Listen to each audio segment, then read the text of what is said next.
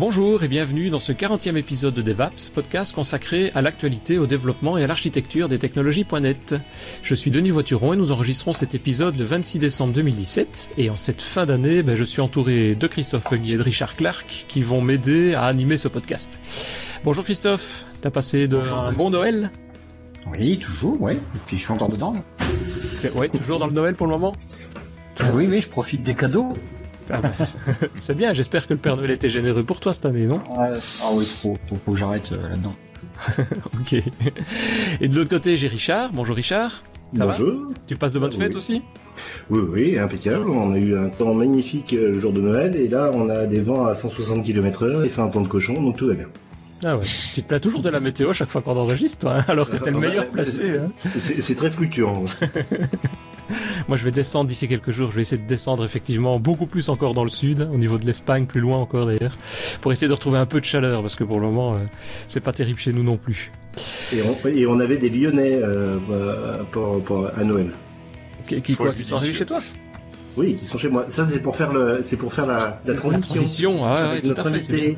C'est bien parce qu'effectivement pour cet épisode, ben, on a un invité, un peu comme d'habitude je dirais, mais qui va, euh, qui a souhaité, enfin on a souhaité d'abord euh, expliquer un petit peu un domaine de développement qui est de plus en plus important, de, de plus en plus utilisé, de plus en plus intéressant. Donc euh, il y a beaucoup de plus en plus là-dedans. Et à savoir ce sujet, c'est le, le, cloud d'Azure de Microsoft. Et pour nous décrire un petit peu tout ça, notre invité du jour c'est Nicolas Clerc. Bonjour Nicolas, ça va bien? Bonjour à tous. Ça va bien Oui, ça va, ça va. Oui, alors moi j'ai pas, j'ai pas eu le vent de Richard, mais je crois que les corbeaux qui ravitaillent mon ADSL ont, ont tous atterri, chez moi, voilà. pour le moment, ça a l'air d'aller en tout cas. ça va, ça va, on fait avec. On va, continuer à croiser les doigts et, ouais. et voilà. Ça va. Bon, on va se retrouver d'ici quelques secondes pour démarrer ce sujet.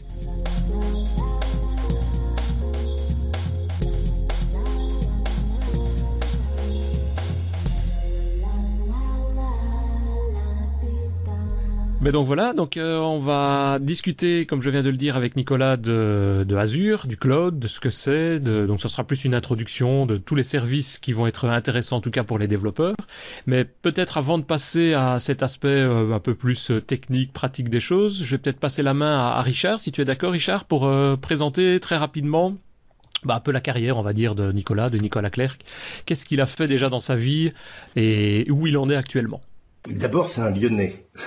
D'abord, c'est un Lyonnais. Ouais. Je confirme. Une première chose qui est importante quand même. Euh, donc, il a, il a, bon, il a travaillé dans diverses sociétés, mais il a surtout monté très rapidement sa, ses, ses, diverses sociétés, donc euh, Tekido et Queen Mind.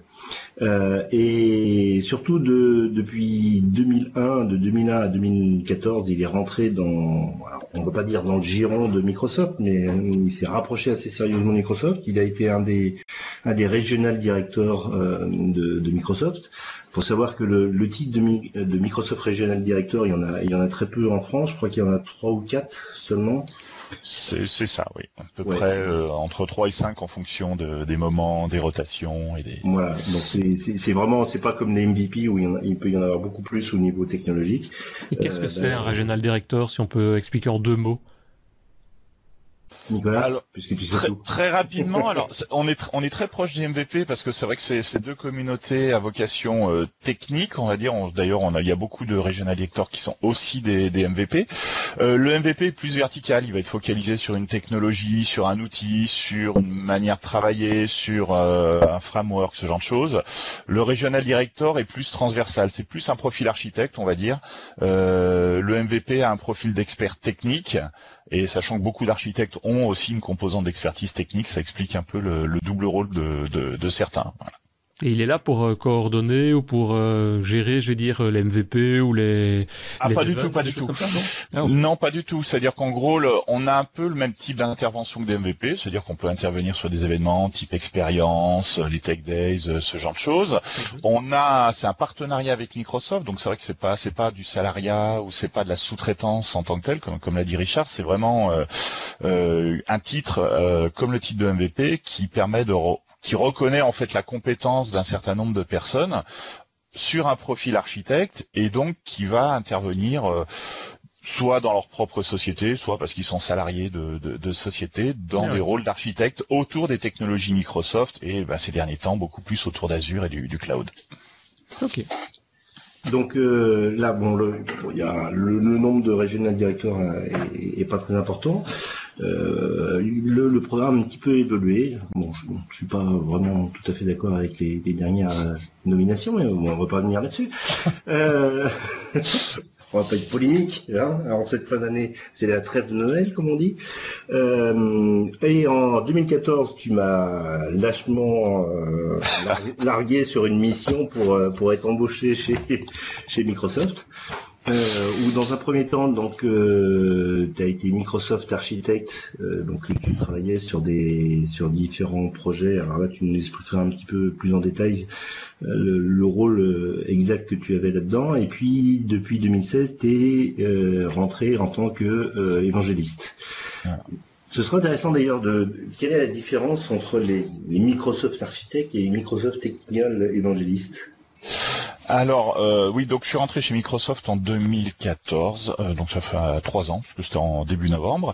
Je suis rentré en dans la division consulting en fait chez MCS, donc la, la division conseil de, de Microsoft. Et là, j'avais le titre d'architecte cloud en fait, donc j'intervenais, j'étais facturé, j'intervenais chez des clients qui avaient besoin d'un architecte parce qu'il y avait des projets. Euh, et mon rôle, c'était bah, de de travailler avec ces clients pour définir comment aller dans Azure, comment euh, euh, structurer euh, les services qu'ils allaient utiliser dans Azure, comment définir l'architecture Azure, l'architecture cloud, pour que leurs applications puissent basculer dans, dans le cloud. Euh, sur sur des, clients de taille complètement différente. Ça pouvait être des petites structures. Euh, service, c'est quand même très souvent des clients assez assez importants. Ça peut être du monde bancaire, des, des grands cabinets euh, euh, comptables. euh, voilà. Donc c'est mon rôle, c'était vraiment de définir euh, les services et comment les structurer pour que leurs applications fonctionnent dans Azure. C'est du conseil en général, je suppose. Conseil. Voilà, donc ça, voilà, c'est du conseil, c'est du consulting classique comme Ouais, tous les grands cabinets de conseil, sauf que c'est la division Microsoft Mhm. euh, qui fait ça. Donc on n'est jamais tout seul puisque très souvent on intervient avec des partenaires. C'est c'est le rôle de cette division aussi, c'est pas de prendre des projets en lead complet, c'est de travailler en partenariat avec nos, nos partenaires, les, les autres sociétés de services.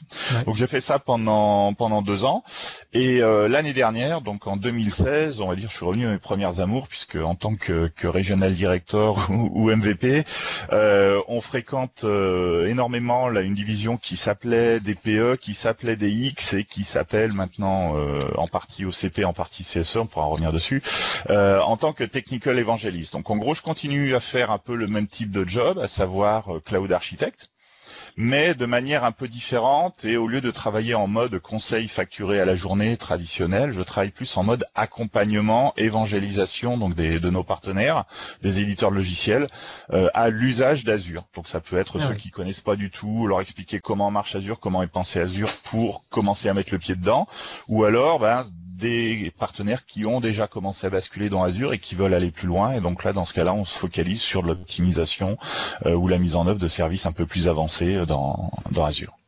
Donc tu es effectivement la personne vraiment dédiée à ce qu'on veut aborder aujourd'hui comme sujet, c'est de présenter ce que c'est Azure. Présenter, mettre en œuvre, mettre le pied à l'étrier et s'assurer que les gens commencent correctement, que les fondations sont solides. Ouais. Et après, le but, c'est que mes partenaires, mes clients, en fait, prennent le- leur autonomie, me voient de moins en moins et de moins en moins besoin de moi et soient autonomes euh, sur Azure. euh, voilà. Bah, c'est un peu l'objectif du podcast qu'on enregistre aussi, c'est de présenter effectivement les technos. Donc euh, vas-y, dis-nous ce que c'est. Attends, Oui. stop, stop, stop. C'est pas un peu prétentieux en une heure de vouloir présenter Azure? Alors, c'est très prétentieux. Bonne question. Mais ouais. on est quatre personnes compétentes, donc on va essayer. non, le, c'est vrai qu'Azure, c'est c'est un ensemble de services. Avant, chez Microsoft, on avait la gamme de logiciels boîtes. On achetait des boîtes, on achetait des ISO, on déployait les serveurs. Maintenant, on a un ensemble de services cloud. Je crois qu'on a une centaine de services cloud dans Azure disponibles, soit un peu plus que euh, que ce qu'on avait en boîte ISO. Donc, faire le tour en une heure de ce qu'il y a dans Azure, c'est extrêmement euh, prétentieux, extrêmement ambitieux. Euh, le but, c'est quand même de poser les bases et puis que si tout le monde a retenu quelque chose à la fin de fin du podcast, bah, je serais très content. Bah dis-nous alors un peu ce que qu'est-ce que c'est Azure, d'où ça vient, pourquoi.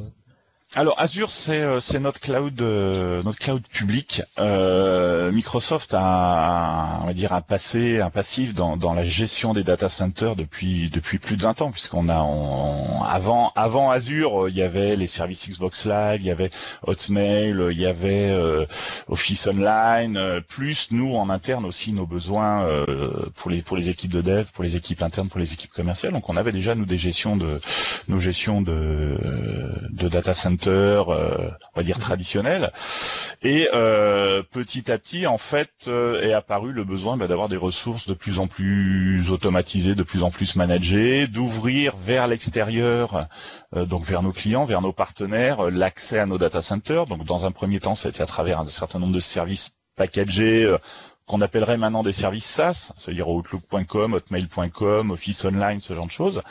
Et puis petit à petit, on a migré ça vers euh, d'une simple utilisation de logiciels en ligne ou euh, hébergement de VM vers des clouds euh, sur lesquels on va avoir tout un ensemble de services, de briques applicatives en fait. et ces briques applicatives vont être assemblées par les développeurs par les architectes pour composer bah, une application complète plus le code que vont développer, bien entendu, qui va venir se, greffer, se greffer par-dessus. Donc ça, ce, que tu dis, effectivement, je t'interromps, c'est peut-être un, point, enfin moi souvent que j'entends un point important, c'est que le cloud, que ce soit Azure ou d'autres d'ailleurs, mais quand on parle du cloud, c'est plus cet aspect de brique applicative. Donc on peut, mais on va pas uniquement avoir un serveur qui va être hébergé comme on a chez d'autres types de fournisseurs où tu dois tout gérer, de gérer l'OS et autres. Ici, tu vas pouvoir toi-même dire j'ai besoin d'une DB, j'ai besoin d'un service d'hébergement, et c'est en gros c'est une boîte noire quasiment. Voilà, exactement. Alors on a plusieurs niveaux d'utilisation. Le, le niveau, je veux une VM et puis euh, c'est moi qui gère mon OS, je fais ce que je veux dessus, on l'a. Sauf qu'on va avoir tout un ensemble de, fonctionnalités qui gravitent autour de ce qu'on appelle du IaaS, donc de la VM traditionnelle, comme les backups automatisés, comme la réplication de disques automatisée, comme du failover automatique, qui sont beaucoup plus simples à mettre en œuvre que sur un data center traditionnel. Mhm. Et on va avoir du failover. Ah, pardon, oui, c'est vrai que j'emploie beaucoup d'anglicismes. Faut pas hésiter. Oui, tout à l'heure j'ai entendu plein de trucs là. voilà.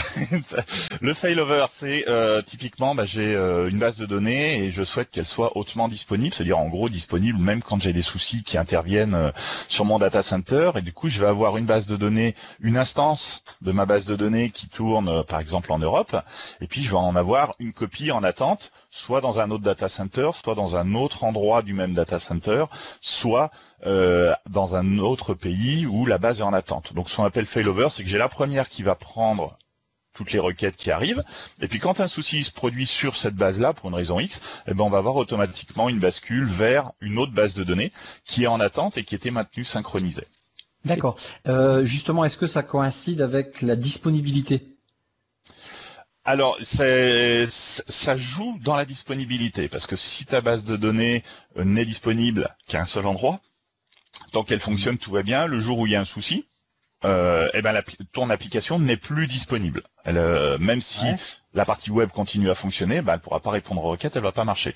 Donc le fait de dupliquer la base de données, de la recopier ailleurs, fait que ton application, si tu l'as codée comme ça aussi, va être capable de dire tiens j'ai la première base de données principale qui est pas disponible, pouf, je vais me reconnecter automatiquement à la deuxième parce que je sais que j'en ai une deuxième qui était en attente et qui prend le relais quand il y a un souci. Donc on pourra avoir un 100% de disponibilité? Alors le 100% n'est pas euh, euh, voilà n'est en aucun cas garanti. Par contre, on peut euh, en pensant correctement l'architecture applicative, donc en pensant son application pour le cloud et en utilisant les services euh, adéquats derrière, comme la réplication de base de données, comme tu viens de dire, comme on va dire le, le, le load balancing, donc la répartition de charges sur les serveurs web, on peut arriver à avoir des applications qui sont virtuellement euh, en fonctionnement continu. Dans ce cas-là, ça voudrait dire que pour que euh, l'application s'arrête, il faudrait que tous les data centers ou que tous les tous les connectiques réseaux tombent en tombent en panne en même temps au même moment. Donc la probabilité est faible, mais elle existe. Donc c'est pour ça qu'on peut pas dire qu'une disponibilité à 100% n'est pas euh, c'est pas honnête de garantir ça, voilà. Ça, ça voudrait dire que ce qui est arrivé à OVH deux fois de suite il y a pas longtemps, ça serait très rare chez Microsoft? Alors les soucis arrivent, on, a eu quelques soucis il y a quelques années, hein, ça faut pas dire, on peut pas dire le contraire non plus.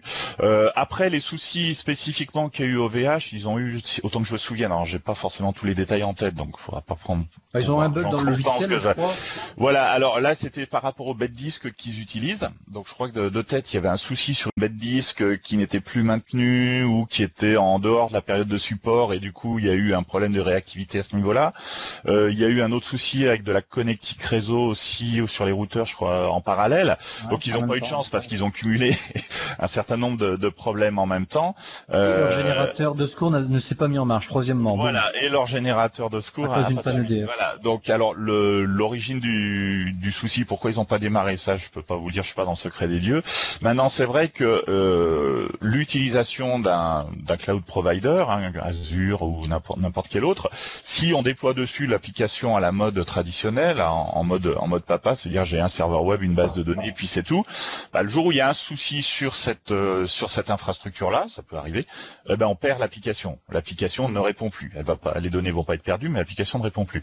Si on pense son application pour tenir compte des, des clouds qui ont plusieurs data centers et plusieurs régions, l'application en elle-même aurait pu réagir correctement à ces indisponibilités et s'adapter et réagir correctement. Ce qui n'a pas été le cas de beaucoup euh, de beaucoup d'applications, si j'ai suivi. Maintenant, les gens qui ont déployé leurs applications sur plusieurs data centers OVH, puisqu'ils en ont ils en ont quelques-uns euh, autres qu'autour de, Paris et Roubaix, euh, il y a le Canada de tête, si je me souviens bien, ont potentiellement eu moins d'inconvénients s'ils avaient pensé leur architecture applicative correctement.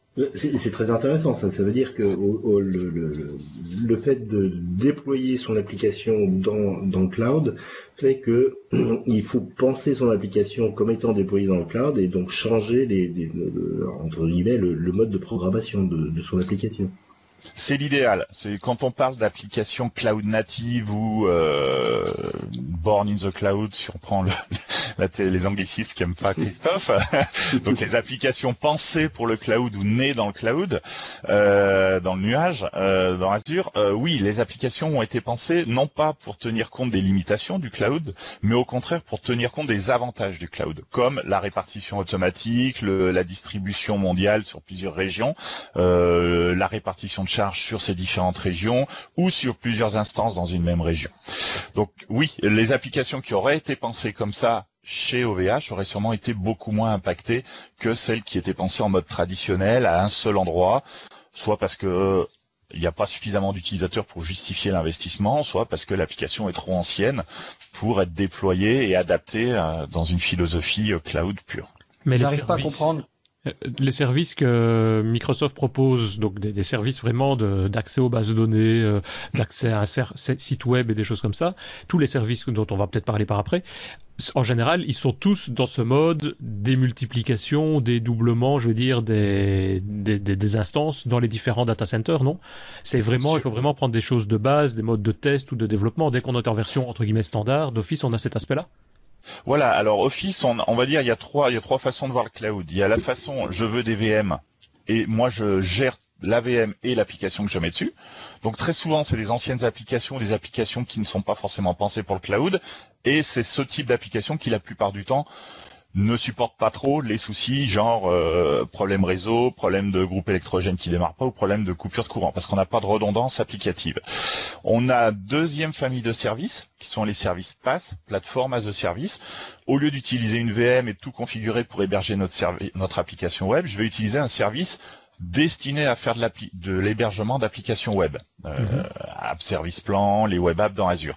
Et là, dans ce cas-là, oui, on a tout un ensemble de fonctionnalités de reprise automatique, de redondance automatique, voire de répartition de charges automatique entre plusieurs régions quand on configure ça correctement. Le déploiement peut être automatisé aussi, c'est-à-dire qu'en gros j'ai mon appli qui arrive dans GitHub automatiquement, mais euh, mes services d'hébergement applicatif vont se mettre à jour à partir de la dernière version qui a été mise dans GitHub ou dans, ou dans TFS euh, ou Visual Studio Online, tout dépend du, du service utilisé. Donc utiliser les services pass, oui, permet d'aller beaucoup plus rapidement vers des applications qu'on va dire cloud ready ou cloud native. La contrepartie, c'est que l'application doit être capable de supporter ce type de fonctionnement. Très souvent, c'est des applications web stateless, sans état. Ça veut dire que les applications web qui persistent localement sur le serveur web des données, eh ben, sont pas adaptés à ce type de fonctionnement-là, puisque par définition, les instances, on va pouvoir en rajouter, en enlever sans, sans problème dans le pass, sauf que si on stocke des données localement, on perd ces données-là. Donc il faut que les applications aient été pensées pour être stateless, et dans ce cas-là, on peut les déployer sur des web apps, moyennant le, des tests, bien entendu, surtout si l'appli est ancienne. Euh, et là, dans ce cas-là, oui, on se rapproche d'applications, on va dire, hautement disponibles euh, mhm. par rapport à, l'usage et l'utilisateur qui, qui, va, qui va, en prendre, qui va l'utiliser. Ok. Et quand tu parles d'application web app, c'est, enfin, tu peux dire ce que c'est? Qu'est-ce que ça Oui, alors le web app, c'est, enfin, les web apps dans Azure, c'est le service, on va dire, d'hébergement d'applications web euh, un des plus utilisés, c'est un des services pass les plus puissants aussi. Euh, alors du coup, c'est voilà, c'est ici. Euh, là, donc, bon, c'est les quelques grosses briques des services qui intéressent les développeurs très très rapidement. La web app, c'est ce qui va permettre d'héberger une application web. Alors web, pas forcément des technos Microsoft. bien entendu, .NET est, est, supporté, .NET Core aussi, mais aussi du Node.js, du Java, du PHP ou d'autres types d'autres types de langages. Donc ça me permet de rebondir sur un des points. Azure, même si c'est un service, c'est le cloud Microsoft, euh, en termes de technologie vis-à-vis du développeur, on est complètement euh, ouvert. C'est-à-dire qu'on n'est en aucun cas obligé de faire du .NET sur du Windows. Euh, on a exactement la même qualité de support euh, avec du Node.js sur du Linux, du Node.js sur du Windows, du PHP sur Windows ou sur Linux. Euh, voilà, donc on a, on a vraiment, ça a été un changement assez. Moi, j'ai été bluffé. je ne savais pas, excusez-moi, peut-être très novice, mais j'ai été bluffé qu'on pouvait avoir des scripts PHP et des, des .NET sur le même même hébergement en fait. Ça m'a, ça m'a scotché cette histoire. Oui, c'est ça. C'est, c'est, juste des options. Quand tu dis euh, on peut mettre du PHP, on peut mettre du Node.js, on peut mettre de l'ASP.NET, en gros, c'est le même web app, le même site, mais tu as des options simplement que tu viens activer ou désactiver, c'est ça hein? Exactement. c'est fou ça. Bah, en fait, il y, a un énorme travail qui a été fait. Euh, les web apps, ça fait partie des services qui ont le plus évolué, qui ont le plus de fonctionnalités dans Azure. Quand on regarde la liste de tout ce qu'on peut faire avec des web apps, euh, c'est phénoménal et euh, très souvent, c'est vraiment un service assez bluffant quand on fait des présentations parce que très rapidement, on peut faire des choses qui sont euh, qui sont très très très performantes, très simples à utiliser, qui s'intègrent à quasiment les tous les, je veux pas dire toutes les technos de développement parce que euh, il y, en a quelques-unes qui sont vraiment anciennes, qui seront pas supportées, mais toutes les principales technologies Python que j'ai oublié, Ruby, sont supportées sur euh, sur quasiment tous les tous, les services. Donc on est vraiment, euh, il y a vraiment eu dans la conception même du service le, la volonté de dissocier la technologie de développement utilisée par le développeur des services fournis par la plateforme. Euh, le backup, on backupera du Node, on backupera du, du, Python ou du .NET de la même manière. Si on utilise les fonctionnalités d'AB testing, donc qui permet de tester une nouvelle version de l'application avant de euh, avant de la déployer de manière généralisée, c'est pareil, ça fonctionnera quelle que soit la technologie de développement. Donc il y a vraiment cette dissociation entre le service qu'on rend au développeur et la technologie qu'utilise le développeur pour écrire son application. Ouais, c'est ça. Et, une question, moi, je sais pas si tu sauras ou tu pourras répondre, je ne sais pas, hein, ça dépend, Christophe, le savoir et le pouvoir, mais chaque ça, fois, belge ou français. voilà, on me reprend là-dessus. Mais en termes de pérennité de service, c'est souvent le genre de question qu'on me, demande, c'est euh, comment? Non, vas-y, vas-y, vas-y. Ah, non, je dis, est-ce que Microsoft apporte quelque chose ou propose une solution sur ça? Parce qu'ici, bah, on parle, oui, effectivement, on a euh, du Node.js, on a du Python, etc du PHP, mais dans une version euh, X, je vais dire au départ. Est-ce qu'il y a une garantie que cette version-là va toujours être disponible ou une compatibilité dans des versions euh, supérieures ou, enfin, je veux dire, euh, je sais bien que par exemple il y a quelques années, on avait des versions, j'invente n'importe quoi, mais de type Office. On savait que si une version Office telle version sortait, ben, pendant cinq ans, on avait un support Microsoft pour pour pouvoir répondre à nos problèmes. Quoi. Il y a ce même le même genre de fonctionnalité ou de support chez Microsoft au niveau d'Azure? Alors la, première chose, c'est que quand on passe dans le cloud, on change d'espace-temps. on va tout, tout va beaucoup plus vite. Euh, et y compris euh, la notion de support et d'évolution technologique. Donc là, on parle des différents frameworks de développement. Euh, l'exemple, c'est on s'engage. alors là, il faudrait regarder les, les, les conditions générales d'utilisation exactement. J'ai pas forcément tout en tête, mais globalement, pour chaque version majeure euh, d'une plateforme de développement, on garde les deux déclinaisons les plus utilisées. On va avoir les deux dernières versions de Java avec pour chaque version les deux sous-versions les plus utilisées. PHP c'est pareil, Node c'est pareil, Ruby c'est pareil. Donc ce qui veut dire qu'en fait on, on, a un engagement quand même par rapport, on va pas du jour au lendemain passer de la version 6 à la 7 et obliger tout le monde à passer à la version 7, mhm. sachant qu'il peut y avoir des incompatibilités applicatives, ce genre de choses. On est quand même développeur à la base, donc on prend compte ce genre de choses. Par contre, c'est vrai qu'on va pas garantir que pendant 10 ans, telle version explicite sera systématiquement disponible. Donc ça veut dire que les développeurs, dans leur manière d'appréhender la, dépendance à un framework ou à une plateforme applicative, ils doivent faire un peu abstraction des spécificités d'une version très précise. C'est un peu difficile au début parce qu'il y a beaucoup d'applications, je pense notamment à Java, qui ont été euh, tunées aux petits oignons pour une version bien précise de Java et euh, à tort ou à raison, les développeurs ne veulent pas en changer. Euh, voilà. Donc il y a toujours moyen de feinter un peu, mais ça reste pas, c'est pas, c'est pas super carré. Donc c'est vrai qu'un des bons comportements à avoir, c'est d'intégrer dans les process de développement et de release que potentiellement on va avoir des frameworks qui vont évoluer plus rapidement. Euh, pour soit parce qu'il y a une nouvelle release majeure qui est arrivée, soit aussi pour des problèmes de sécurité parfois, parce que c'est vrai que sur des, des, plateformes open source, il peut y avoir des, des bugs majeurs qui sont découverts, euh, et à un moment ou à un autre, ben, la version qui était en ligne, qu'on proposait en runtime, on va plus la proposer parce qu'elle est buggée, et il faut passer à une version plus récente pour éliminer ces, ces soucis de, de, sécurité. Donc c'est valable pour .NET aussi, euh, euh c'est le même, le même principe de fonctionnement. Euh, ouais, mais c'est vrai que il faut penser peut-être à ça, comme tu le dis, c'est contrairement à ce qu'on faisait avant, où on développait une application, puis le client était content et ça tournait pendant 10 ans. Ici, il y a quand même une étape régulière à aller voir les évolutions, voir s'il n'y a pas quelque chose qui bouge, on va dire, au niveau du serveur et de, faire des mises à jour éventuellement, ne fût-ce que recompiler l'application, à la limite. Euh, oui, voilà, sur, certaines applis comme Node ou ce genre de choses, c'est peut-être tout simplement s'assurer qu'elle continue à fonctionner sans même recompiler ou ce genre de choses. Après voilà, c'est c'est un petit euh, c'est une petite gymnastique intellectuelle que les équipes de dev ont pas forcément l'habitude de faire. Euh, donc ça fait partie aussi. On parlait d'évangélisme tout à l'heure, euh, de, de, mon travail d'évangélisation. Je porte la bonne parole. Euh, c'est de faire comprendre aussi qu'il n'y a pas que la technologie ou les services qui changent, il y a aussi la manière d'utiliser et la manière de gérer un projet de développement qui doit être adapté pour tenir compte bah, de de ces contraintes-là, mais du coup de, toutes les particularités euh, et des avantages qu'on va va en tirer derrière. Quoi. Le but, c'est vraiment toujours transfert. Je, pense qu'il y, y, a eu aussi le fait qu'il y a eu une grosse évolution au niveau de l'informatique. C'est-à-dire qu'il y a quelques années, passer d'une version à une autre, euh, tout le monde euh, avait peur, quoi, a peur, a peur, a peur. Je veux pas, je veux pas y aller, je veux pas y aller, parce qu'ils savaient qu'ils allaient s'en prendre plein la tête de, de, changer de version. Alors que maintenant, quand on change de version, c'est plus parce qu'il y a des, il y a des nouvelles fonctionnalités, il y a des, des corrections de, de, de sécurité, et que euh, tout, tout ça a été testé comme quoi tout ce qui marchait avant normalement devrait continuer à fonctionner. C'est même plus pareil, c'est qu'on est passé d'un système de d'achat de, logiciels à de la location de services. Et donc avant tu achetais un truc qui tournait euh, assez longtemps sans qu'il change, sans qu'il peut être mis à jour chez ton client. Maintenant, ton client euh, n'achète plus un logiciel, il va louer un service mensuellement.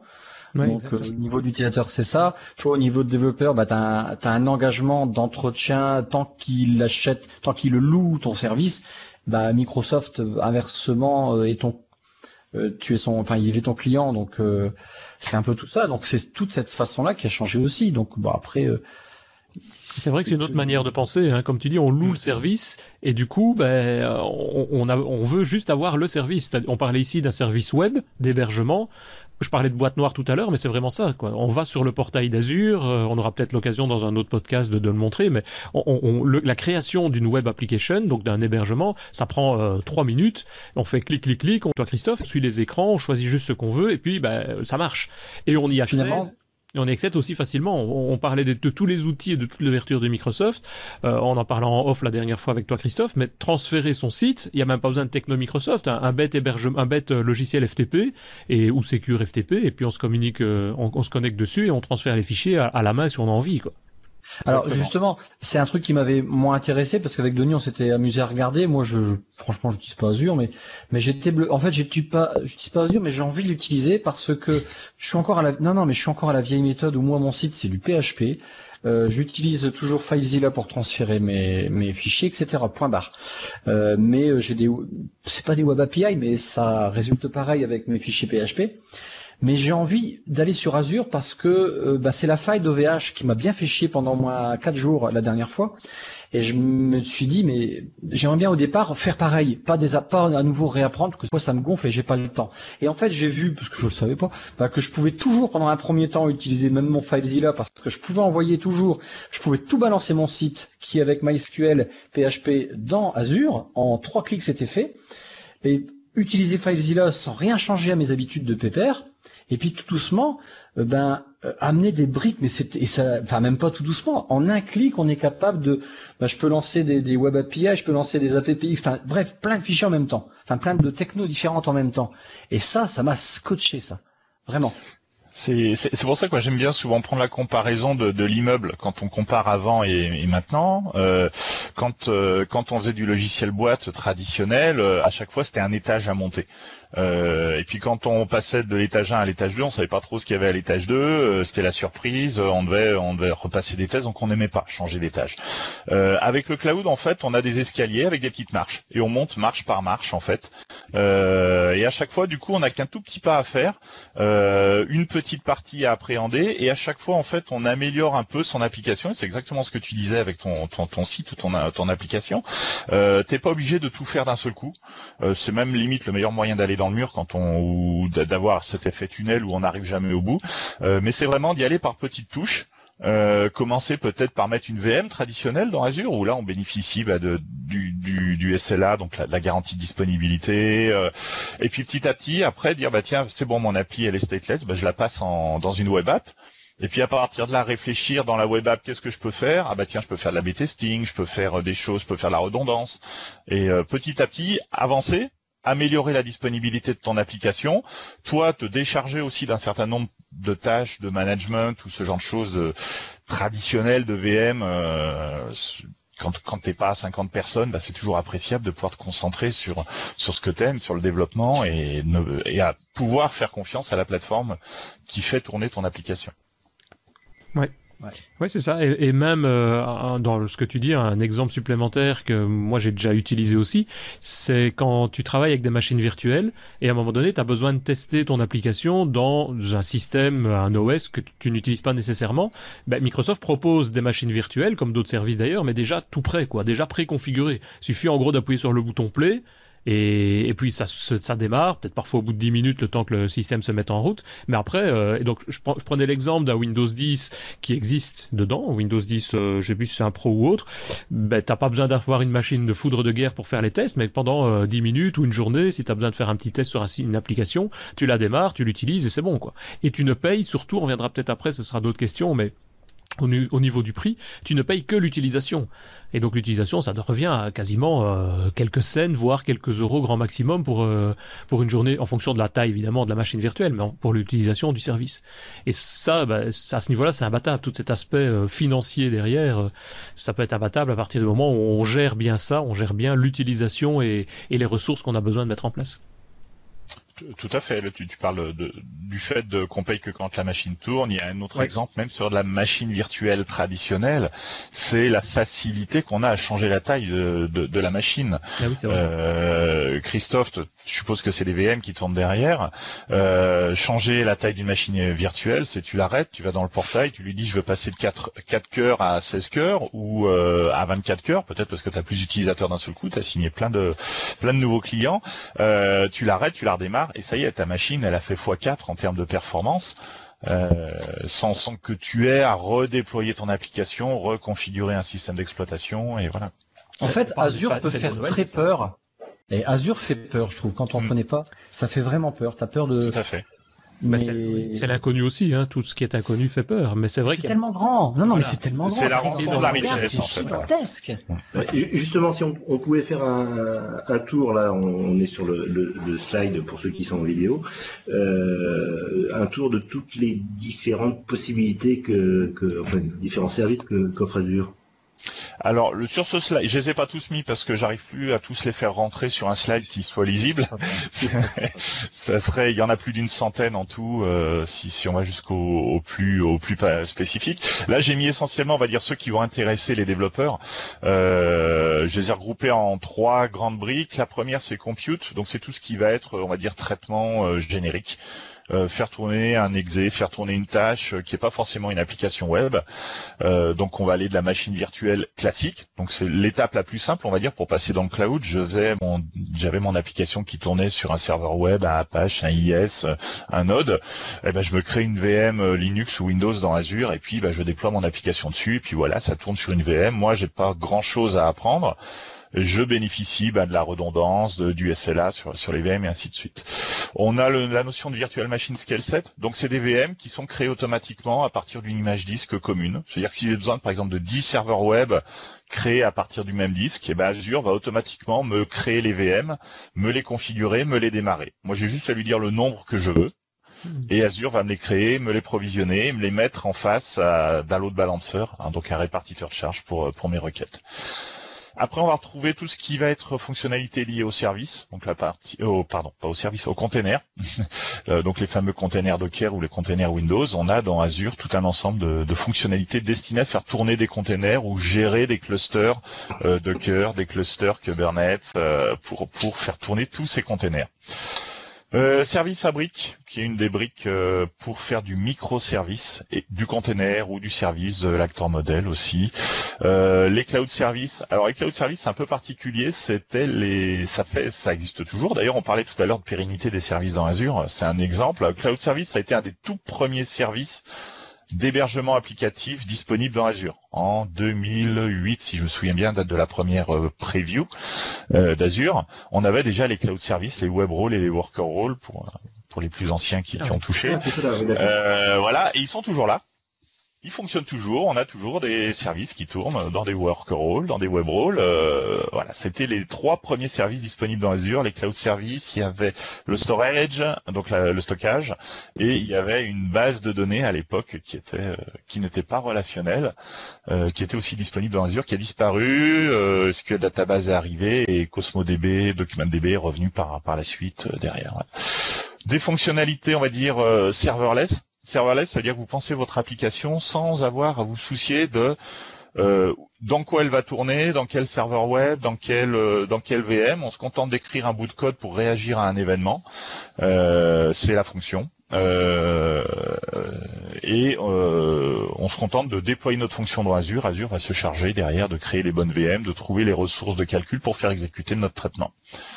Donc ça c'est la partie. Quels que soient les langages aussi tout ce qui est fonction. alors, pour, pour, la plupart des, euh, des services, on, alors .NET est supporté, on va dire quasiment standard. Euh, Node est quasiment supporté tout de suite dès le début aussi. Il y a même certains services qui sont d'abord arrivés sur Node avant d'arriver sur .NET. Ouais. Euh, mais voilà, globalement, là, tous les services que je viens d'évoquer, on n'a aucune dépendance particulière à une technologie de développement. Euh, service fabrique, euh, c'est un modèle un peu particulier. C'est vraiment pour faire du microservice. C'est en fait c'est une, une technologie qui est issue du, du cœur interne d'Azure. La manière dont nous on gère nos services pass, SQL Database, Intune, ce, ce genre de choses, mmh. euh, ça tourne sur on va dire l'ancêtre de, de Service Fabric. Donc c'est vraiment destiné à faire du, des clusters très à très haute disponibilité. Euh, donc Service Fabric supporte nativement euh, euh, .NET et Java. Voilà, c'est les ah deux technologies euh, supportées par Service Fabric. Après, on peut faire tourner des exécutables écrits dans d'autres technologies, mais on a une intégration un peu moins fine à la plateforme en fait. Voilà. Donc ça, c'est la partie compute générique. Euh, ça peut être n'importe quel type de traitement. Ça, je, je, je laisse l'imagination des développeurs voir ce qu'on peut faire avec. Après, si on se focalise plus sur des applications web, donc hébergement de sites web ou d'API REST. Donc là, on a tout un ensemble de fonctionnalités spécifiques euh, pour pour ce type d'application. Web app qu'on a déjà évoqué, application euh, euh, web qui retourne du HTML. les mobile apps, c'est tout ce qui va être back-end d'application mobile. C'est-à-dire quand on a une application mobile, on a un ensemble de fonctionnalités à peu près communes comme l'authentification, persistance de données liées au profil utilisateur. Eh ben on a un, un, un service qui permet de faciliter l'écriture euh, de ce type d'application. API Apps, bah, c'est des applications web mais orientées API REST. Voilà, donc ça permet d'avoir des, fonctionnalités spécifiques aux, API. Euh, Logic Apps, c'est tout ce qui va être workflow. Euh, enchaînement de tâches. Donc on construit graphiquement euh, un, workflow avec euh, potentiellement des, des, conditions, des boucles. voilà, c'est un peu le if, if, if else then, non if then else. je sais mhm. plus exactement. IFT. voilà. Il y a une application mobile. D'ailleurs, c'est graphique. On peut assembler des briques. voilà. Après le CDN, bon bah c'est un cache pour distribuer des, des fichiers au plus proche des utilisateurs. Azure Search qui va permettre de faire de l'indexation de contenu c'est un, moteur d'indexation multifacette. Et Media Service, qui là, c'est tout un ensemble de fonctionnalités et de services destinés au traitement du média, euh, audio, vidéo. Euh, donc ça peut être de l'encodage vidéo, du streaming vidéo avec gestion des DRM, euh, du streaming live aussi. Euh, donc il y a quelques belles références là sur sur Media Service autour des, JO, notamment aux États-Unis où, le, je sais plus quelle chaîne de télé américaine streamait les médias, les JO avec avec du Media Service en fait derrière. si on veut lancer un concurrent de, de YouTube, c'est avec ça qu'il faut y aller. Bah, tu peux, tu peux y aller avec Media Service. Pour, pour être franc, YouTube, ça fait 10 ans qu'ils optimisent à fond leur moteur, euh, la moindre petite ligne de code chez eux. Euh, cherchent, à moins d'avoir l'idée fonctionnelle de génie qui va, euh, qui va faire paraître YouTube comme un, comme un ancêtre. Si on joue que sur la partie technique, c'est peut-être un autre service qu'on cherchera à concurrencer. Euh, voilà, donc ça c'est pour la partie web et mobile. Euh, puis je rentre pas dans le détail de chaque service parce que sinon on en, je crois qu'on on, fera des podcasts individuels sur chaque. Voilà, exactement. je pense que ça peut être super intéressant avec des, des exemples d'appli, ce genre de choses. La partie container que j'ai déjà évoqué tout à l'heure, donc ça c'est un des gros axes de développement aussi au niveau de d'Azure, c'est faciliter euh, la création d'infrastructures à base de containers. Donc container Docker euh, sous Linux ou container Windows, bien entendu sous, sous Windows, les, les deux sont sont supportés en standard.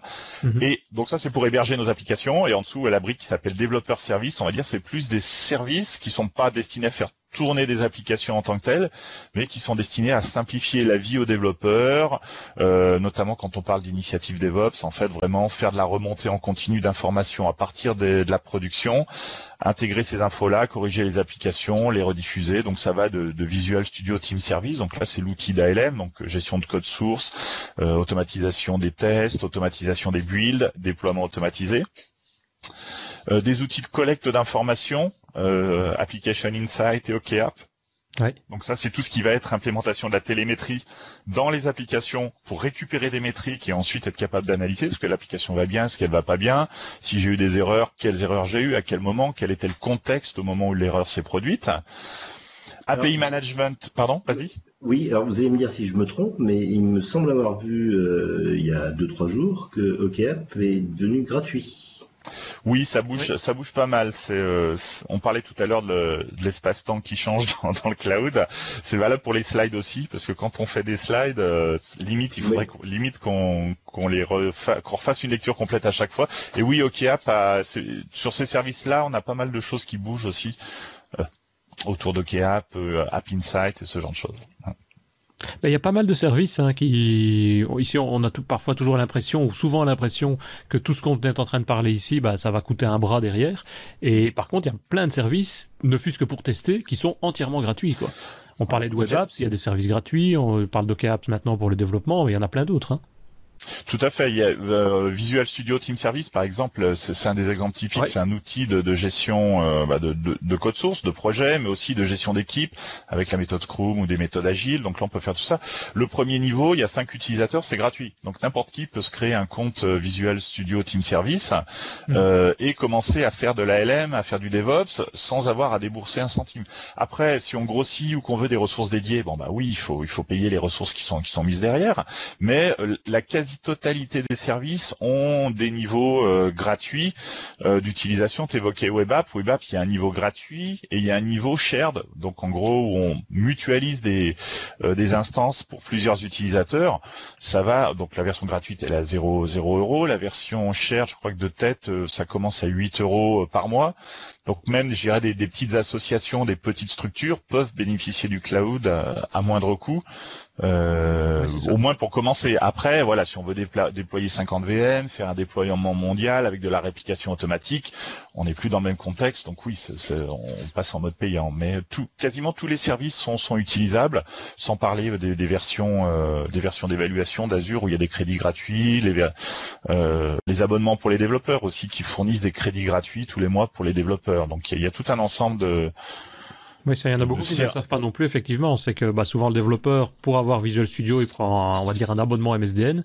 Et dans MSDN, tu as, euh, je sais plus combien, X euros. Euh, mais il y, a quand même pas mal d'euros. C'est plusieurs dizaines d'euros par mois gratuit. Hein. Euh, oui, ça va jusqu'à de tête, c'est 130 euros, 150 dollars, je crois, pour la version, euh, la version la plus élevée. Ouais, c'est possible. Euh, voilà, donc ça, ça permet, euh, ça permet de faire des tests. Si on, comme, comme tu disais tout à l'heure, les, les, ressources, on les paye à la, au temps consommé, à la ressource consommée. Donc si on pense bien à euh, éteindre CVM par exemple, ou euh, euh, quand on fait une web app, on fait un test avec quatre ou cinq instances, revenir à une instance, voire à une instance mmh. partagée le soir ou le week-end. Euh, on peut on, on, peut faire pas mal de choses avec déjà avec ces 130 euros de, de crédit. Quoi. Donc, et, et c'est vrai que c'est souvent quelque chose quand on discute avec les gens qui sont, on va dire, plus traditionnels. Passer dans du cloud, euh, bah, c'est dire on a besoin, mais euh, tiens pour le futur on aura besoin de 8 gigas, donc on va déjà le prévoir. Ben non, ici c'est l'inverse, c'est la limite. Comme on a une facilité avec juste un curseur de changer la capacité mémoire de disque et autres, on va prendre vraiment ce qui colle le mieux à l'instant T. Et si plus tard on a besoin de plus, bah on payera plus à ce moment-là et on, on augmentera le curseur. Tout, tout à fait. C'est un des changements d'ailleurs qui est limite tout aussi important que la partie technique, c'est le côté facturation, puisqu'on on sort d'une logique d'amortissement sur deux ou trois ans, où j'achetais du matériel et puis que j'utilise ou pas, bah, je sais qu'il me coûte tant tous les mois, -hmm. à une logique où euh, bah, je n'achète pas à l'avance, même si on peut le faire pour des questions d'optimisation financière, mais la logique c'est de payer ce qu'on consomme et euh, dans, on est plus dans une logique de facturation et de charge à la fin du mois. Donc ça, ça peut arriver dans certaines j'éteins la lumière quand je sors de la pièce. Exactement, c'est ça, voilà.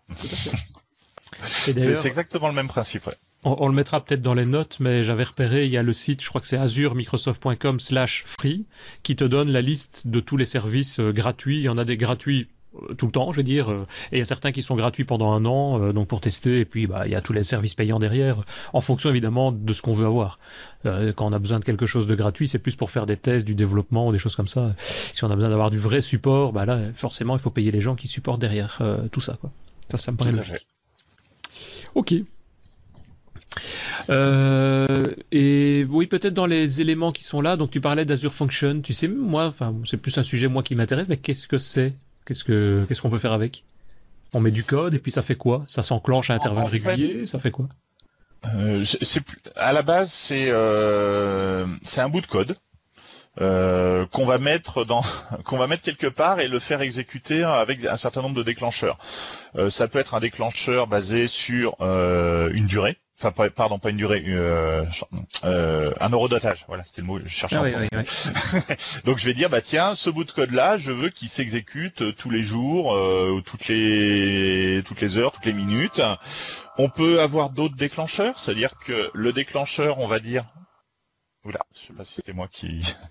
Euh, un déclencheur peut être par exemple, tiens, j'ai un message qui vient d'arriver dans une queue, dans une file de messages, euh, dans mon dans mon stockage. Si on est, si on commence à aller vers des vers des architectures à base de files de messages, on a un bout de code et on va paramétrer ce bout de code pour dire, euh, bah tiens, quand j'ai un message qui arrive dans la file euh, nouvel utilisateur, mm -hmm. là je prends ce message là, tu le passes à mon code, mon code il va faire son son rôle métier par exemple, aller créer des informations dans la base de données, et euh, terminer. Donc, au lieu d'avoir une application, on va dire un projet applicatif dans lequel on va peut-être avoir des dizaines de classes, des dizaines de pages web, ce genre de choses, on va aller vers une application qui elle-même va être décomposée en sous-applications très très très très light, très très léger, euh, qui peut avoir son propre cycle de vie. Donc, c'est-à-dire que je peux déployer une fonction euh, sans toucher aux autres, euh, adapter son fonctionnement, corriger un bug.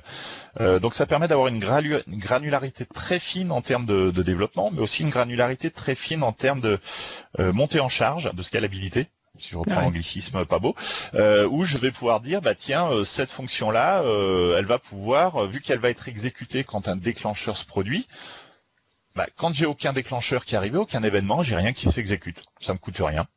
Et euh, si j'ai 300 ou 400 événements qui arrivent euh, simultanément, alors je vais peut-être pas mettre 300 ou 400 fonctions en même temps, mais je vais peut-être avoir 10 ou 15 instances des fonctions qui vont monter en mémoire et qui vont traiter les événements au fil de l'eau, euh, tant qu'il y a des événements à traiter en fait.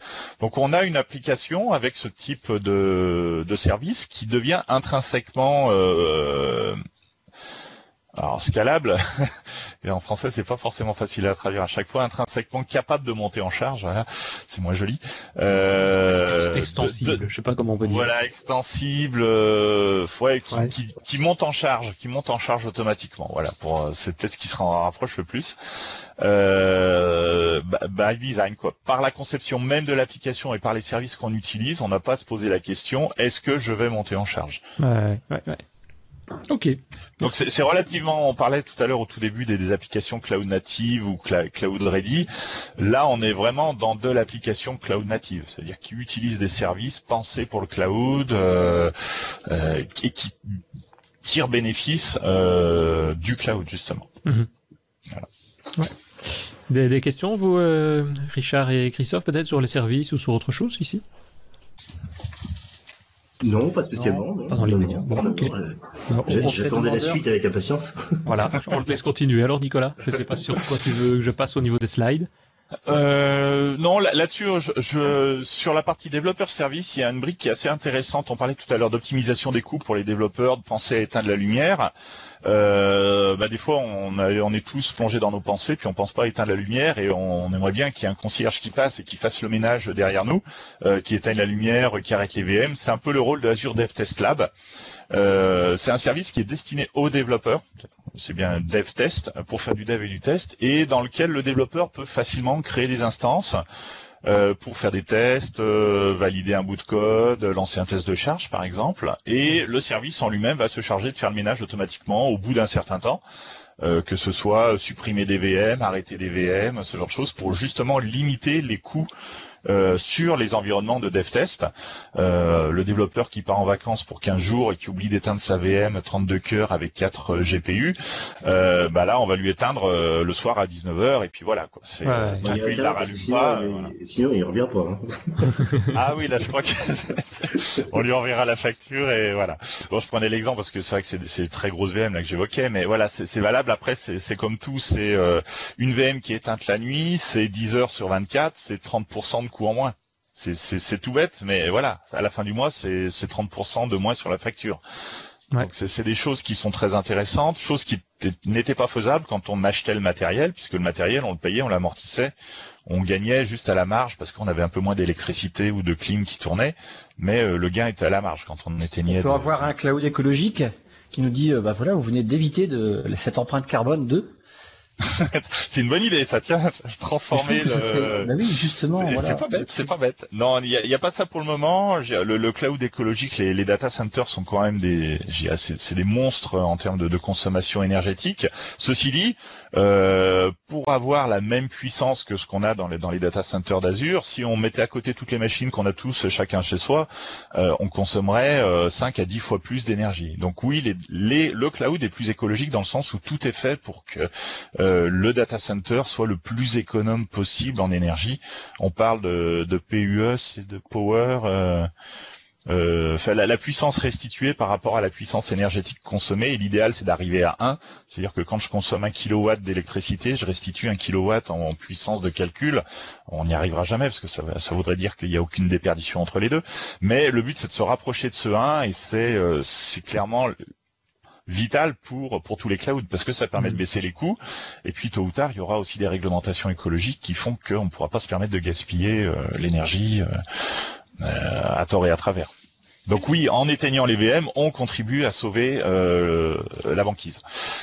Et Microsoft met à jour régulièrement. Je pense pratiquement, ça, un data center, c'est quoi? C'est un ensemble de containers, hein, enfin style des containers entièrement câblés. C'est pas ça que j'avais vu?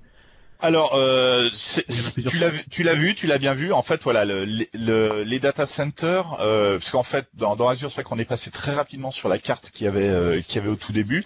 Euh, limite, tu peux la remettre, hein. la remettre, voilà, comme ça, on, je pourrai en parler.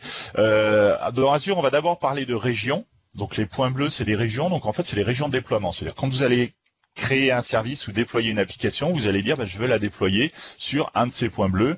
Euh, ça peut être West Europe, North Europe, euh, aux États-Unis, euh, tous les points du monde qui sont voilà. Et à l'intérieur d'un de, chacun de ces points bleus, on peut avoir plusieurs data centers. Mhm. Je prends l'exemple bah, de ceux qui, qui, ont, qui, sont, qui ont été ouverts la semaine dernière en France. France centrale, qui se situe autour de la région parisienne, on a trois data centers distincts. Euh, donc on, on, a physiquement en tout 42 régions, ce qui fait plus d'une centaine de data centers physiques. Et à l'intérieur de ces data centers, on a bien entendu bah, des, des, serveurs, des racks, euh, des bêtes de stockage, ce genre de choses. Et en fait, la logique interne, on fait, on, les fait tourner, c'est-à-dire qu'ils sont constamment en train d'être mis à jour. Euh, ils sont agrandis aussi quand il y a de la place. Et euh, de toute façon, le hardware est régulièrement euh, mis à jour, upgradé, euh, les, les, les hardware les plus anciens sont décommissionnés, sont retirés, remplacés par du hardware plus récent, et on fait tourner ainsi de suite. Donc le but, c'est à chaque fois au mètre carré ah d'augmenter la puissance de calcul disponible, tout en réduisant bah, cette fameuse consommation énergétique, euh, en augmentant l'utilisation d'énergie verte aussi, donc tout ce qui est éolien, barrage, euh, solaire. Euh, voilà. Donc la localisation de ces data centers est stratégique aussi, parce que le but c'est de on va dire d'optimiser le coût de fonctionnement au maximum. À Dublin, par exemple, le data center, il est placé dans une zone très ventée et on bénéficie donc du vent pour rafraîchir le data center. Donc on a beaucoup moins de consommation de climatisation à Dublin que par exemple aux data centers qui vont être au Brésil ou qui vont être en, Amérique du Sud, qui eux sont des zones un peu plus chaudes. Mmh. Donc ça peut expliquer que parfois d'une région à l'autre, on peut avoir des différences de coûts sur certains services de quelques centimes, pas forcément énormes, hein, mais ça peut arriver ait euh, que le compute coûte plus cher, par exemple dans une région chaude que dans une région froide, parce qu'il ben, faut climatiser le data center, que la climatisation va consommer plus d'énergie, va nécessiter plus d'équipement et va fournir un coût, euh, va, générer un coût supplémentaire pour euh, pour le data center. Ouais, on parlait de la France, donc il y a un enfin, plusieurs data centers, mais donc il y a un Azure France qui est en train, je vois, il est sur le slide, il est mis en preview, donc il est toujours en phase d'évaluation, de, test, etc. Je suppose, c'est ça? Alors, on l'a ouvert la semaine dernière, donc euh, il était en test interne depuis quelques temps, il a été ouvert en preview, c'est-à-dire donc en gros en bêta, pour faire simple, euh, à un certain nombre de, de, partenaires, donc on a, moi j'en accompagne quelques-uns euh, dessus. Quand on ouvre en fait un data center en preview, c'est-à-dire qu'en gros, il euh, n'y a pas forcément tous les services disponibles dessus. Euh, on les gère quand même exactement comme les autres data centers. C'est-à-dire que c'est pas parce qu'ils sont en preview qu'on va moins bien s'en occuper que, ceux qui sont en disponibilité commerciale. Euh, mais on n'a pas forcément tous les services. Donc au fur et à mesure de l'avancée des tests, on ouvre des nouveaux services sur sur ces régions en question. Donc oui, il y en a deux en France, c'est France centrale et France Souf. Euh, centrale, c'est autour de Paris, euh, et Souf, c'est autour de Marseille. Et on a déjà une idée où tu sais nous dire, euh, c'est prévu pour jusque quand cette version preview? C'est-à-dire à partir de quand on pourrait dire, tiens, on aura une version, bah, enfin grand public, une version utilisable pour tout le monde en production, quoi? Alors là, le, critère est simple, c'est il faut qu'on ait atteint la qualité production. Donc en gros, je dirais que tant qu'on n'a pas la, certitude que tout fonctionne correctement, euh, ou qu'on n'a pas fini toutes nos phases de test, parce que s'il y a quand même des phases de test qui peuvent être très longues, très euh, mhm. euh, et nécessiter beaucoup de temps, donc tant que ces phases-là ne sont pas finies ou qu'il y a des petits soucis qui restent, on, on restera en preview. Tout simplement parce que un, on ne peut pas se permettre de vendre quelque chose qui est pas bah, qui est pas fiable, que dont nous-mêmes on limite on refuserait d'utiliser. C'est la politique de la maison. oui, eat our own dog food, comme ils disent les Anglais, on mange notre propre notre propre nourriture. Euh, donc voilà, on, la preview, ça veut dire que les coûts d'utilisation sont plus faibles, notamment parce qu'on facture pas les ressources au tarif normal, et les utilisateurs du coup peuvent tester, préparer leur bascule en France mhm. dès que dès qu'on sera en disponibilité commerciale. Ok. Euh, bah, j'ai déjà bien fait le tour. Je sais qu'est-ce que tu voulais rajouter des points, peut-être, Nicolas, sur certains, beaucoup de slides qu'on a passés, mais certains éléments. Ouais, non. Euh, après, mal, il y a, je pourrais dire beaucoup de choses. On pourrait me laisser parler euh, sans arrêt. Euh, voilà. Donc là, c'est le slide, voilà, du, du lift and shift au serverless. C'est un peu ce qu'on a évoqué de manière peut-être un peu en rebondissant d'un sujet à l'autre euh, pendant pendant cette heure. Ouais. C'est la manière d'aller dans le cloud. comme comme l'a dit Christophe, le cloud cloud fait peur. Euh, quand on voit la carte euh, des services qu'il y a dans Azure, oulala, par quel bout je prends le, euh, je prends le truc, je sais pas par quoi commencer. voilà. Le plus simple, c'est vous avez une application qui tourne, bah, essayez de la faire tourner dans une VM dans Azure. Mhm. Voilà, ça c'est de la VM, on connaît tous les VM, la notion de virtual network, et puis après je gère mon OS. les VM dans Azure, on a une disponibilité de 99,9% quand on a une VM toute seule. Donc je crois que ça doit faire de l'ordre de 16 heures d'indisponibilité maximum euh, euh sur, euh, sur, sur, la à mesurer voilà c'est un pourcentage et un SLA de 99-95 donc là c'est moins de 8 heures quand on a deux VM qui sont redondantes, euh, qui sont capables de se remplacer l'une l'autre. Mhm. Voilà. Donc ça c'est le plus simple à faire. Et puis à partir de là, on regarde bon ben, tiens, on commence à s'intéresser au web app, euh, éventuellement au container aussi, suivant euh, suivant ce qu'on souhaite faire. Et euh, est-ce que mon application elle est stateless? Est-ce qu'elle est, euh, basée sur une techno qui est supportée par les web apps? Est-ce que mon framework Node, Java ou .NET est pas un peu trop ancien pour passer sur la web app? Donc si c'est le cas, est-ce qu'il faut pas que je, je, fasse un test avec une version plus récente Puis à partir de là, ben, je vais essayer. Donc les web apps c'est Azure App Service euh, bah, je vais essayer de déployer mon application dessus. Donc là, ça veut dire que déjà, on va plus avoir de VM à gérer. En contrepartie, on va avoir beaucoup plus de services aussi. Donc, je vais pouvoir scaler, monter en charge euh, mon application très facilement. Je pourrais passer de une instance à trois instances, juste en changeant un curseur. Et euh, le service va se charger de déployer mon application automatiquement, de configurer le répartiteur de charge de manière automatique. Donc, ça peut se planifier, ça? Oui, forcément. Oui, alors bah après c'est c'est c'est un cycle de vie projet euh, traditionnel, c'est-à-dire que euh, on travaille, c'est c'est un peu le c'est le travail que je fais la plupart du temps avec les, les partenaires que que j'accompagne, c'est-à-dire qu'en gros voilà on a une application, on recense un peu euh, les contraintes qu'ils ont, les technologies, on essaye dans un premier temps de faire une bascule déjà sur une VM dans Azure, sachant que la VM ça apporte un premier niveau de cloudification, j'aime pas ce, cet anglicisme, mais voilà, c'est voilà, c'est euh, mais c'est pas forcément ni avec, avec le, les VM qu'on bénéficiera au maximum du cloud. Euh, on n'aura pas forcément une souplesse très forte, ça reste de la VM. Euh, voilà, si on veut vraiment aller vers des services, des applications très qui sont capables de monter en charge de manière très rapide, très agile, on va aller vers des services type app service qui ont quelques contraintes qu'on a évoquées, mais qui apportent aussi beaucoup d'avantages en contrepartie. Ouais, mais c'est vrai que peut-être parfois tester. Enfin, je, je, donne un exemple que j'ai eu l'occasion de, de, traiter il y a quelques années c'est juste prendre une base de données. Là, le client avait une base de données SQL Server. Et bon, il y a un service, même pas une VM, c'est un service SQL euh, SQL Server dans Azure. On a simplement transféré, c'est pas un backup restore, hein, mais c'est un transfert, une migration des données vers cette base de données, en se disant tiens, on va regarder pour voir si c'est plus lent, plus rapide, euh, etc. Techniquement, ça fonctionnait parce que c'est le même SQL Server, on n'avait pas de particularité, et on a été étonné que c'était plus rapide alors qu'on passait par l'internet, alors que de l'autre côté, il était quasiment réseau local.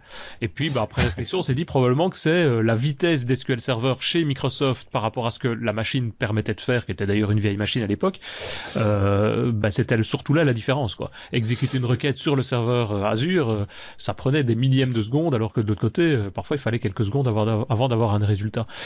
Donc, ouais, je dirais il faut peut-être parfois tester. C'est parfois, on est parfois étonné des résultats qu'on peut obtenir. Voilà, il faut tester. Ça, ça, me, ça me rappelle l'anecdote d'un partenaire avec qui j'ai travaillé, euh, qui est une application donc client riche, donc qui tourne sur le PC et puis une, des API qui, sont hébergés, qui étaient hébergés euh, chez un hébergeur traditionnel en France.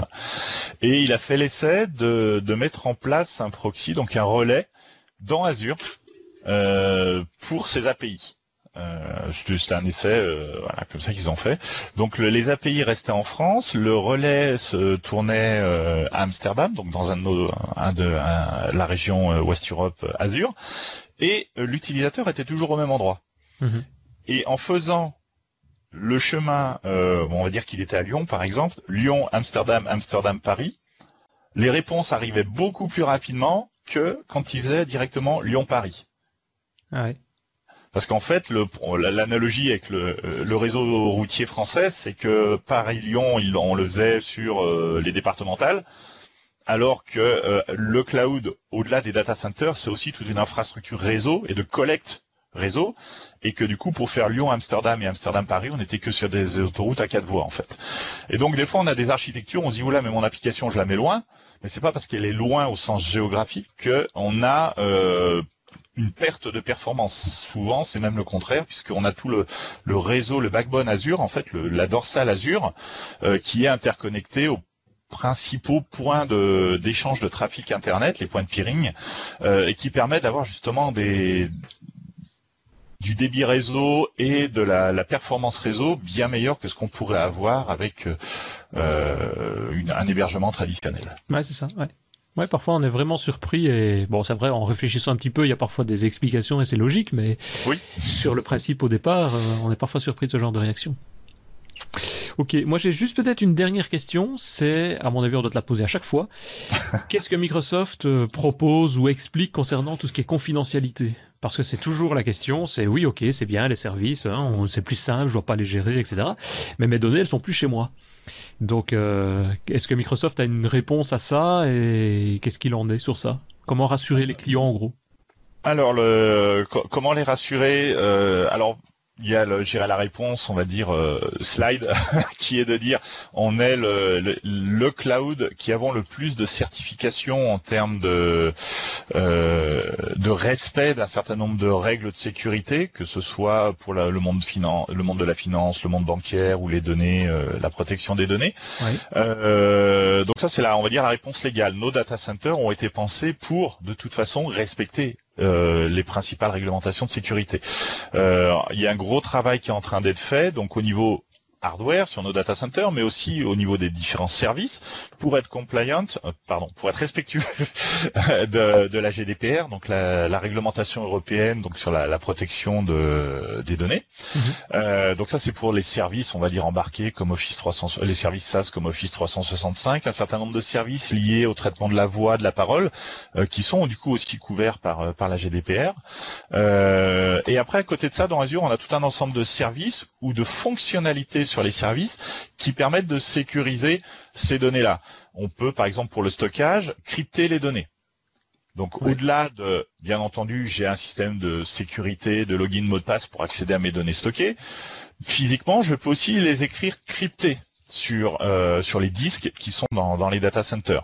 Donc là, si par hasard quelqu'un, pour une raison X, qui est très peu probable, arrive euh, à faucher un disque dur, euh, il aura que des données cryptées dessus. Et Et même Microsoft ne sait pas décrypter. Il y a, je veux dire, le. Alors, il y a exactement. Nous, on ne sait pas décrypter parce que de toute façon, on n'a pas les informations. C'est vous qui avez les clés, euh, les clés qui sont derrière. Il y a aussi dans la, la manière dont on gère les data centers euh, qui garantit qu'une personne qui a physiquement accès au disque dur, parce qu'on a des gens qui réparent les disques durs, ça arrive. hein, Il y en a qui tombent en panne, il faut aller Mhm. réparer les, les hardware. Ces gens-là n'ont en aucun cas accès aux données des utilisateurs qui pourraient dire bah tiens la société euh, Tartampion a ces disques durs qui sont à tel endroit, tel endroit et tel endroit. Tom, personnes- Cruise, et- Tom Cruise, il, il peut venir et il trouvera rien, quoi. Voilà, alors Tom Cruise, il faudrait qu'il corrompe les trois quarts des- du personnel pour arriver à mettre bout à bout euh, toutes les toutes les informations pour ret- euh, retrouver tout ça. Sachant qu'en plus, après, il y a les procédures de sécurité qui font que quelqu'un qui rentre peut pas ressortir euh, s'il a du matériel en plus sur lui ou en moins sur lui d'ailleurs. Euh, donc il y, a, ouais, il y a tout un ensemble de. C'est pas juste le service en tant que tel, c'est aussi tout un ensemble de procédures adaptées au service, euh, à la gestion de ces data centers qui fait qu'on a la sécurité. Le, le service ultime, c'est celui qui s'appelle Keyvault en fait. C'est euh, du matériel dédié qui est destiné à stocker des clés de sécurité, des certificats ou toutes les informations sensibles de votre application, des credentials, des, des, Mhm. euh, des logins, mots de passe, ce genre de choses, stockés dans, dans du, du matériel spécifique et qui peut être éventuellement synchronisé avec un boîtier physique que vous avez chez vous. Euh, donc ce qu'on appelle un HSM, Hardware Security Module. Et ce qui fait que physiquement, les informations de sécurité ne sont que chez vous. C'est-à-dire qu'il suffit que vous débranchez votre HSM et puis bah du coup l'application, enfin les services qui tournent dans Azure n'ont plus accès au credential et ne peuvent plus fonctionner. Donc il y a, tout, euh, il y a une réponse technique, il y a une réponse, euh, on va dire hardware, et il y a la réponse sur les process aussi en interne qui font que on arrive à garantir euh, une sécurité maximale sur euh, sur ces sur les data centers. Après, au-delà, on a, j'évoquais tout à l'heure la notion de, de réglementation. on a des des régions qui sont à vocation, on va dire continentale. Par exemple, celle qui s'appelle West Europe et North Europe, on va dire vise toutes les sociétés européennes au sens euh, CE. Euh, et puis après, on a des data centers, on va dire nationaux. Euh, ah, je veux pas dire euh, euh, non, c'est pas, pas le mot. Enfin, qui, qui vise un public local entre guillemets.